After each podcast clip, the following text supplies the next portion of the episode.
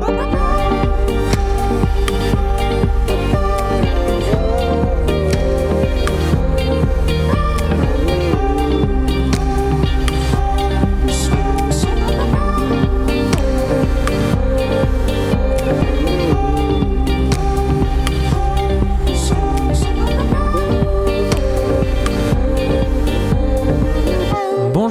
À tous, j'espère que vous allez bien. Nous sommes dans la Méridienne et au programme de ce mardi 19 janvier, nous poursuivons notre série de reportages sur les espaces verts de la ville de Caen. Pour ce troisième épisode, nous partons à la découverte de la colline aux oiseaux et juste après, nous ferons le, ferons, pardon, le tour de l'actualité technologique. Allez, on commence sans plus tarder avec le Flash Info.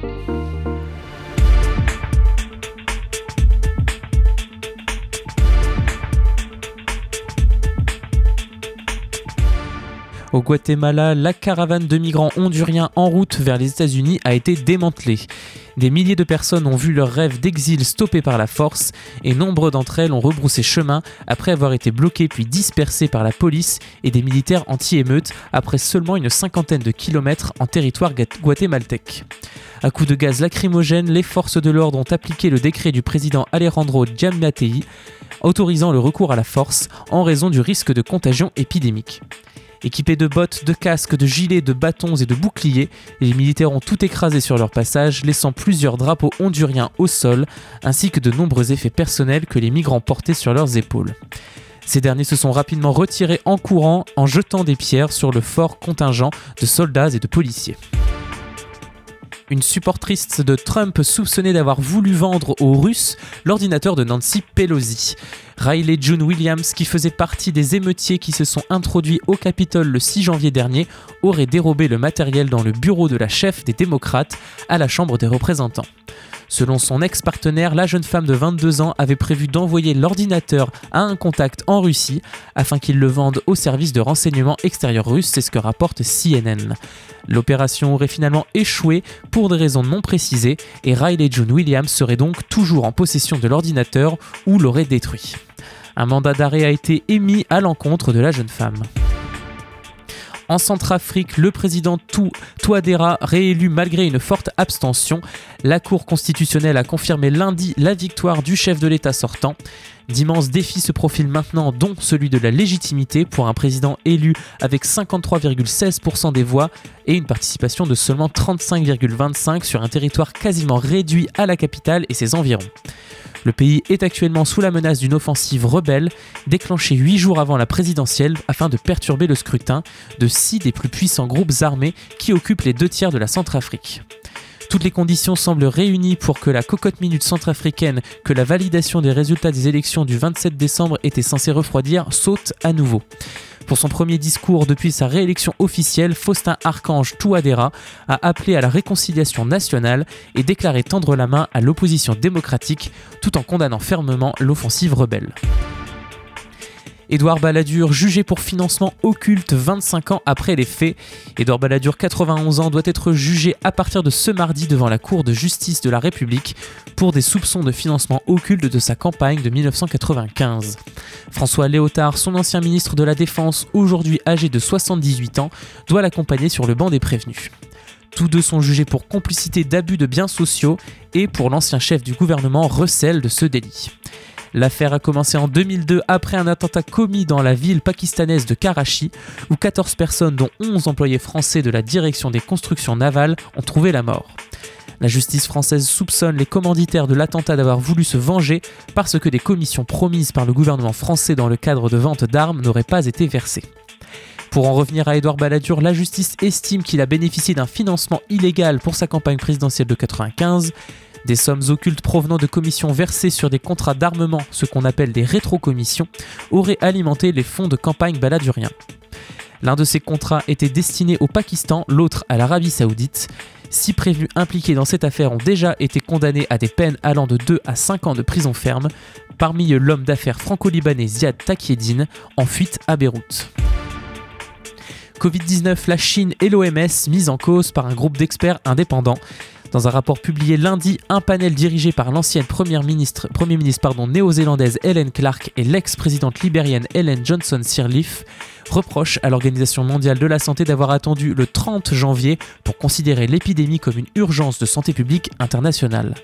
Les experts estiment aussi que les autorités chinoises auraient pu faire appliquer plus strictement en janvier les mesures sanitaires nécessaires pour enrayer la propagation du virus. Une analyse que confirment des images de deux journalistes chinois. Ces vidéos montrent notamment comment Pékin a tenté d'empêcher la presse de diffuser des informations sur la situation à l'intérieur du pays. Et on va faire justement maintenant un point sur la situation sanitaire en France. Les hospitalisations repartent à la hausse, c'est une première depuis mi-décembre.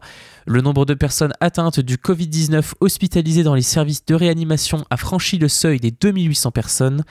Ces chiffres de Santé publique France marquent une augmentation de la pression sur le système hospitalier. Après avoir fortement décru depuis le pic de mi-novembre à 4880 personnes en réanimation, ce chiffre s'était stabilisé autour de 2600 patients depuis fin décembre, mais remonte régulièrement depuis une semaine. Au total, 25 584 personnes positives au coronavirus sont hospitalisées aujourd'hui en France.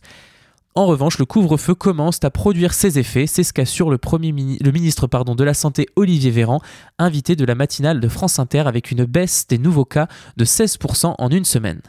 Mais la circulation du virus reste élevée et relativement stable, ce qui ne permet pas encore de lever les restrictions sanitaires.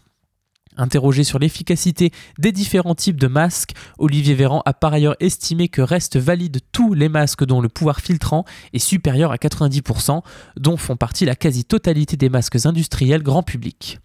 En revanche, le masque artisanal qu'on fabrique chez soi n'offre pas nécessairement toutes les garanties nécessaires, a-t-il déclaré.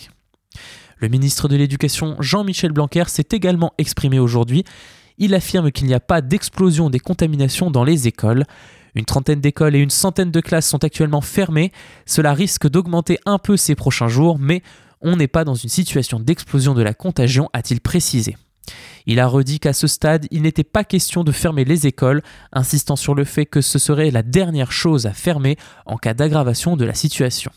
Vous écoutez La Méridienne sur Radio Phoenix. Allez, maintenant on fait une petite pause musicale en écoutant La Femme. Le titre c'est Foutre le bordel. On revient juste après. À tout de suite dans la Méridienne.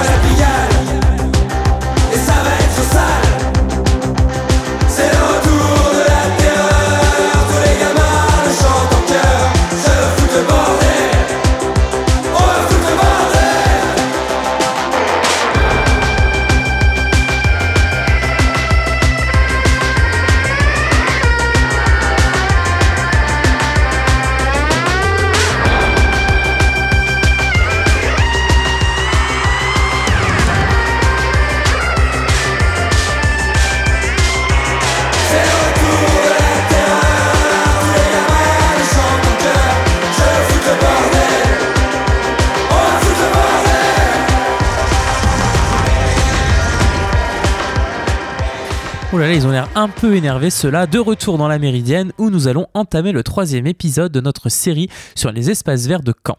Aujourd'hui, nous allons à la découverte de la colline aux oiseaux, toujours accompagné d'Aurélien Régnier, directeur des espaces verts de la ville, mais aussi de Jean-Marc Dupuis, auteur d'un livre intitulé Histoire des jardins de Caen depuis le Moyen Âge.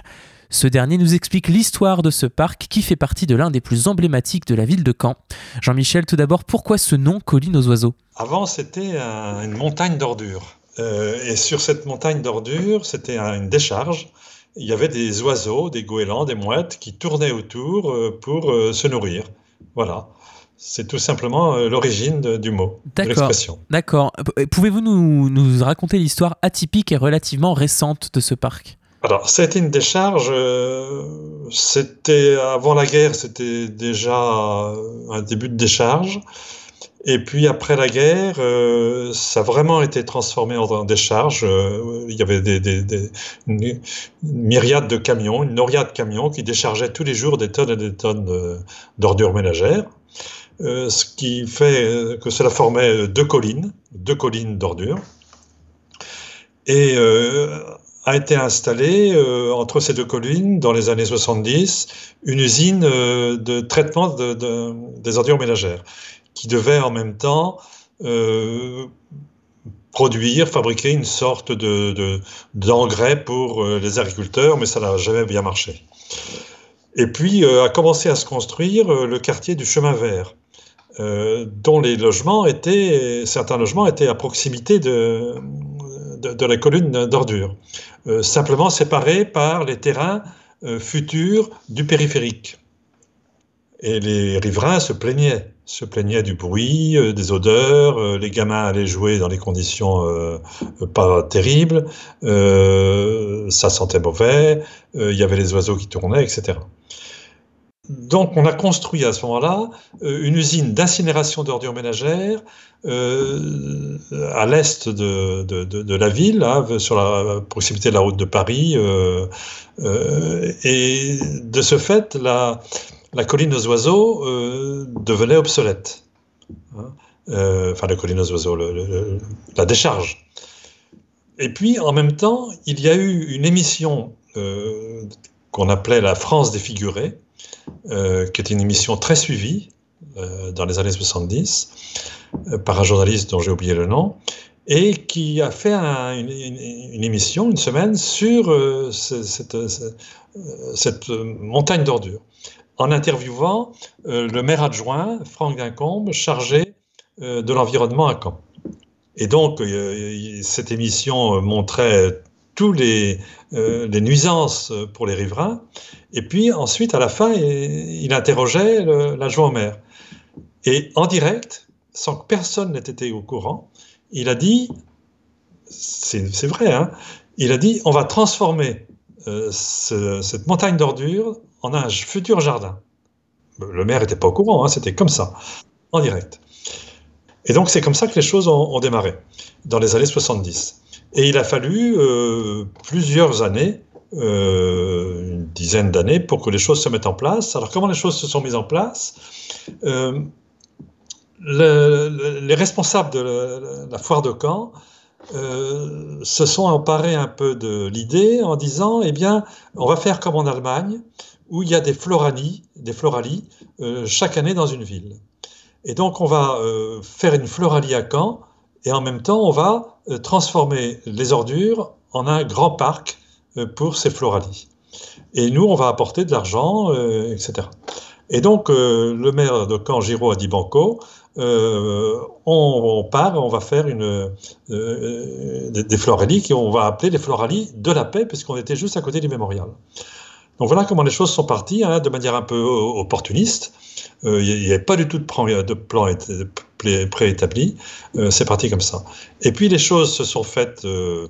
Euh, il y, a eu des budgets, ça a été fait avec l'aide des jardins de différentes communes de, l'agglomération, avec des jardins des villes jumelées avec Caen, euh, en Allemagne, en Roumanie, en, Angleterre, etc., etc.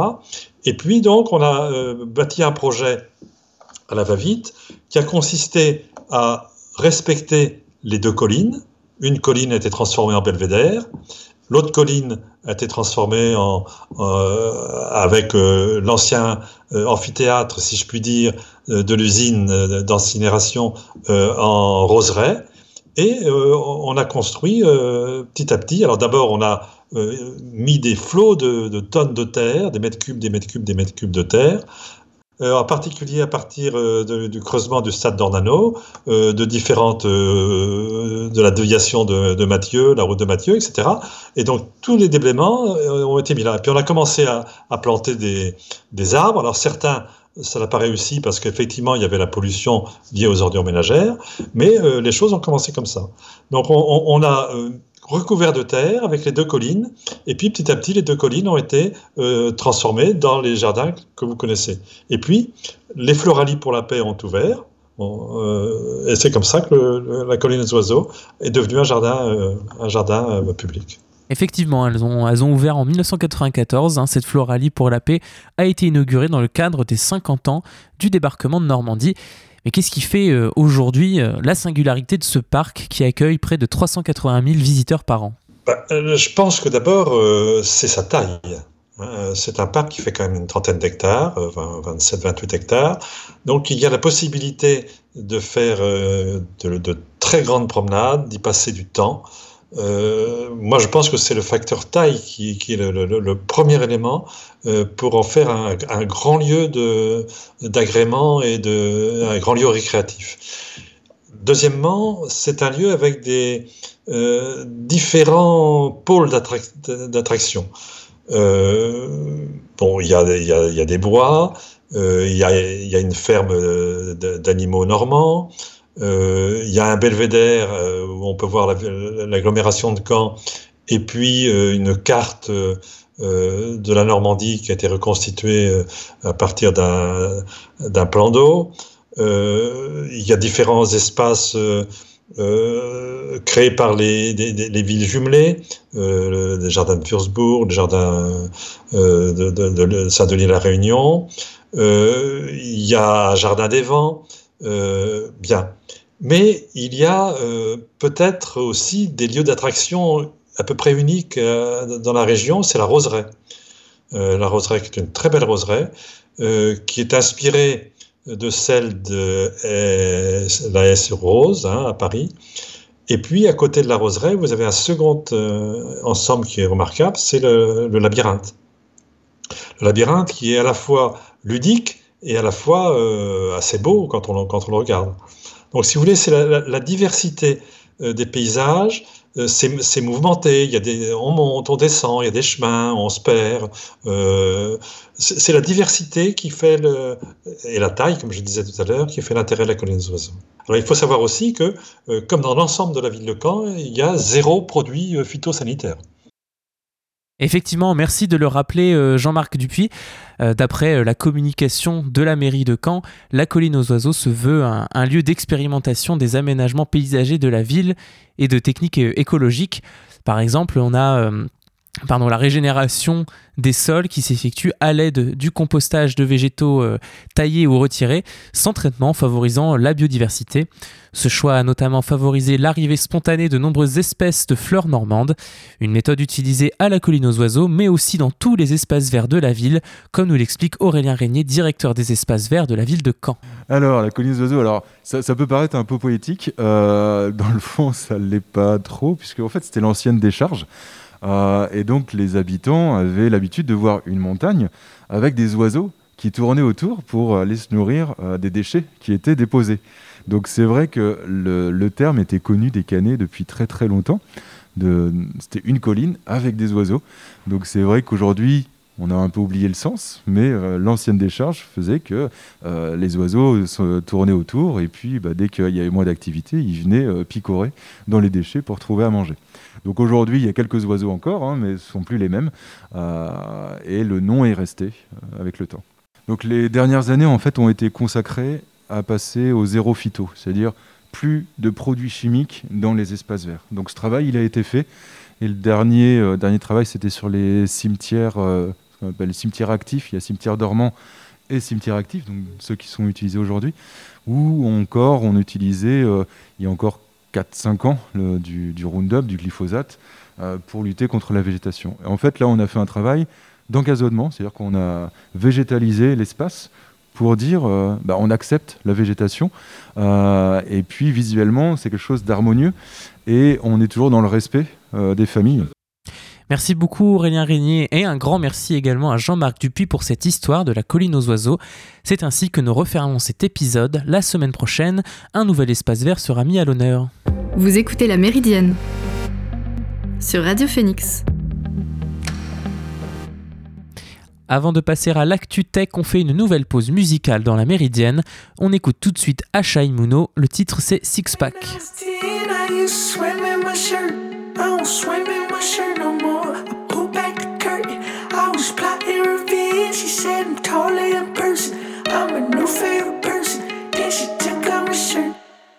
When I was 10, I used to swim in my shirt.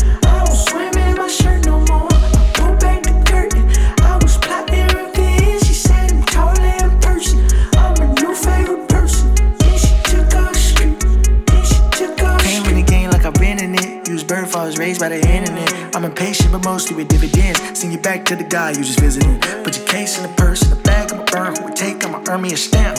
Free my dogs and the kids in the camp. I go way up and blow out the amp. I'ma gloat with my bros, yeah, to keep my big pack. I'm broke and they going for me, Kit Kat. She open the ocean for me, split back. Moses, you know I ain't gonna six pack. Oh shit, oh shit. You a little hoe, so you can't kick back. You move on emotions and make chit chat. I won't make a motion, I'd rather get stacked. Stack with racks. I don't take a note if I take it back. Lie with a fold, you the cake go flat. My pants don't light, my brain been right. When I was 10, I used to swim in my shirt. I don't swim in my shirt no more. I pull back the curtain. I was plotting revenge. She said I'm taller in person. I'm a new favorite person. Then she took off the street.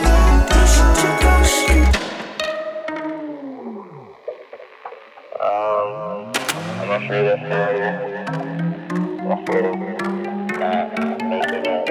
I'm not apple the Mac of her eye. She wanna come plot on the line. I told her I'm straight. The recipe changing with time. That's how I end up on her mind. She fuck it up. I ain't do nothing. If it's bands on your head, they up in the rate. You can keep your little wallet. We came for the same. And we stay side by side like six, seven, eight. It like the city of God. Rise of the rain. Hand in the flame. I handle the pain. Switch the Impala empty the tank. A blessing the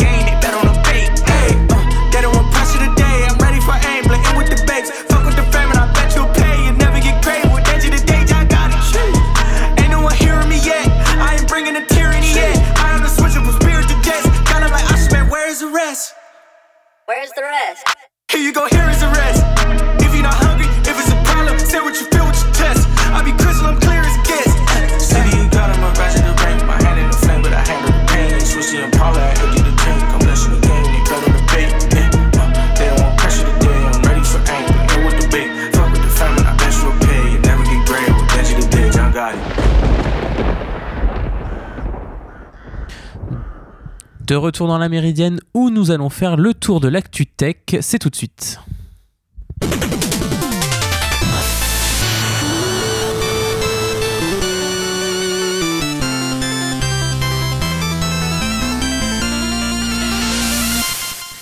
Suffisait-il de supprimer les comptes Twitter et Facebook de Donald Trump et des QAnon pour faire chuter la désinformation en ligne?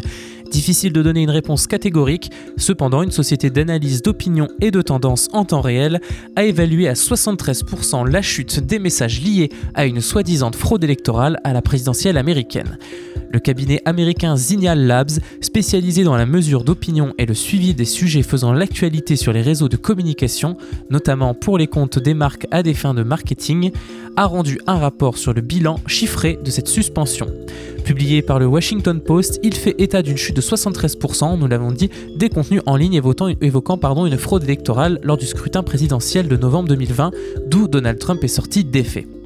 Ainsi, dans la semaine qui a suivi la fermeture du compte de Trump sur Twitter, le 8 janvier 2021, les conversations sur le sujet sont passées de 2,5 millions à 688 000 selon Signal Labs.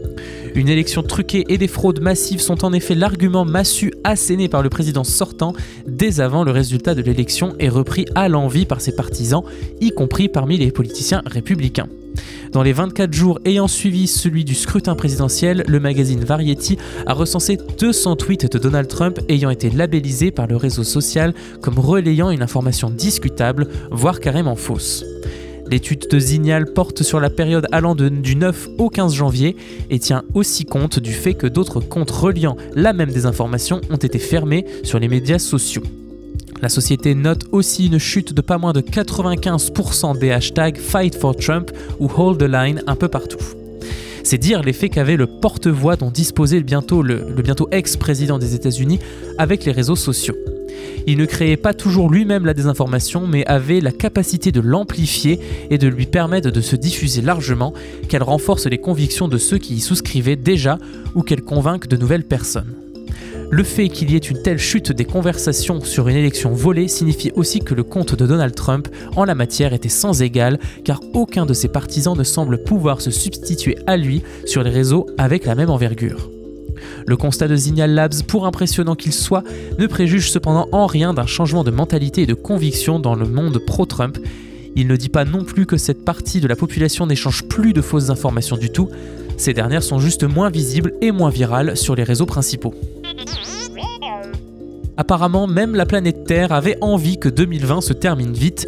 Certains scientifiques affirment que la planète Terre a tourné plus rapidement au cours de l'année 2020. D'autres cependant appellent à relativiser et estiment qu'il s'agit d'un phénomène normal et non d'une tendance. Plusieurs scientifiques se sont accordés à dire ces derniers jours que la Terre n'avait jamais tourné aussi vite qu'en 2020. Cette année, selon eux, la planète aurait battu 28 fois le précédent record du jour le plus court qui datait de 2005. Elle aurait tourné autour d'elle-même plus rapidement de 1,4602 millisecondes au cours de la journée du 19 juillet 2020 et pourrait à nouveau battre ce record en 2021. Il est certain que la Terre n'a jamais tourné aussi vite que maintenant au cours de ces 50 dernières années, assure Peter Weberly, chercheur au sein du laboratoire national britannique.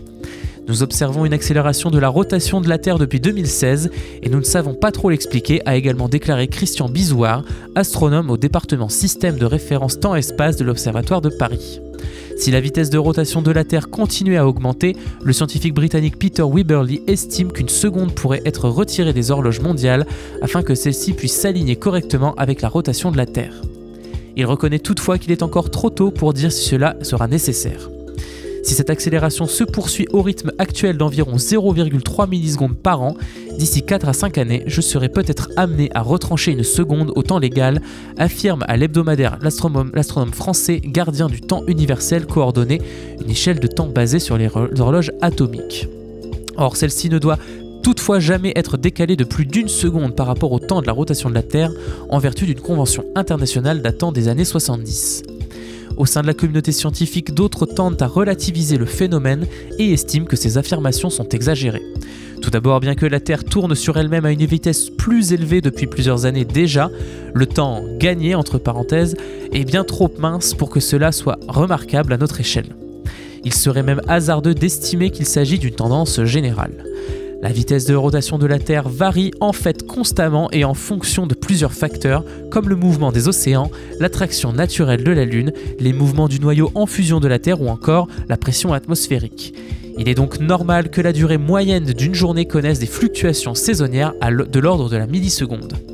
La vitesse de la rotation de la Terre a même été plutôt stable au cours de l'année 2020. James O'Donoghue, spécialiste des planètes au sein de l'agence d'exploration aérospatiale japonaise, le dit. Le résultat de la déviation a été extrêmement faible en 2020 et en 2021. La durée moyenne d'une journée 2020, pardon, la durée moyenne d'une journée en 2020 pardon, a changé de beaucoup moins d'une seconde, soit 1,7 millisecondes par rapport aux années précédentes, qui s'élevaient elles aussi à quelques centaines de millisecondes. La Terre accélère ou ralentit périodiquement au gré de toutes ses forces concurrentes, c'est ce qu'explique Mathieu Dumbury, professeur au département de physique de l'Université canadienne d'Alberta. Il y a plusieurs phénomènes différents qui influent dans la rotation de la Terre et tous se produisent à des échelles de temps différentes, assure-t-il. Il est beaucoup plus simple de regarder une tendance à la loupe et d'en faire une extrapolation. Cependant, il est bon de connaître les phénomènes physiques qui sont à l'origine de ces changements et de les examiner sur le long terme. Pour lui, le fait que la planète tourne plus rapidement sur elle-même ne traduit pas la manifestation d'un changement qui serait en cours, c'est simplement de la physique de base. Depuis le 4 janvier et l'annonce de nouvelles conditions d'utilisation, des millions d'utilisateurs ont quitté la messagerie appartenant à Facebook, je parle bien sûr de WhatsApp. Plusieurs raisons ont pu motiver ce choix. C'est probablement la plus grande migration jamais vue vers une messagerie sécurisée, écrivait vendredi 15 janvier le lanceur d'alerte Edward Snowden.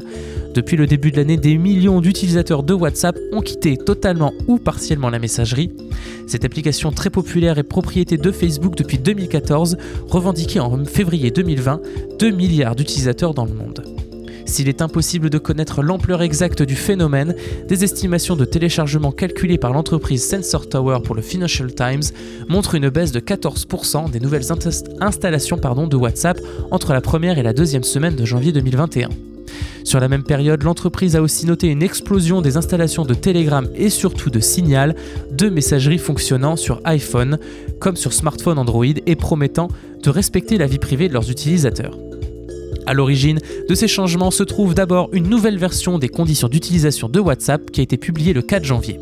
Cette courte mise à jour des règles de l'application a été le point de départ d'un mouvement de défiance alimenté par le partage des données mentionnées avec la maison mère de WhatsApp, Facebook, et qui a été amplifié par de multiples facteurs. La dernière mise à jour des règles d'utilisation de WhatsApp est de prime abord presque incompréhensible pour les utilisateurs n'ayant pas forcément suivi dans le détail les évolutions des rouages techniques de l'application. Les principaux points mis en avant par l'entreprise dans un message ayant popé chez tous les utilisateurs de WhatsApp évoquent de manière floue des informations supplémentaires sur la manière dont WhatsApp traite vos données et la manière dont WhatsApp travaille avec des entreprises qui utilisent Facebook ou des tiers pour aider à stocker et à mieux gérer leur communication avec vous sur WhatsApp. Des formulations à la fois très langue de bois et un peu effrayantes puisqu'elles semblaient indiquer que des informations issues des conversations tenues sur WhatsApp pou- pouvaient être partagées avec des entreprises tierces, ce qui n'est pas le cas. Mais WhatsApp a dû multiplier ces derniers jours les messages d'explication pour détailler les changements mis en place début janvier et rappeler que les messages échangés sur l'application sont toujours entièrement chiffrés et donc privés. Il est impossible pour WhatsApp et Facebook d'avoir accès au contenu des messages échangés. Autre point qui semble avoir effrayé de nombreux mobinautes, la formulation passablement menaçante des avertissements envoyés aux utilisateurs pour les informer de nouvelles conditions d'utilisation du service. Le texte qui s'est affiché aux utilisateurs français indiquait ainsi qu'il fallait forcément les accepter avant le 8 février prochain pour continuer à utiliser WhatsApp. Face à l'ampleur des craintes et de témoignages d'utilisateurs décidant de passer sur Signal ou Telegram, WhatsApp a fait marche arrière et annoncé le 15 janvier qu'il repousserait finalement de 3 mois l'application de ces nouvelles règles.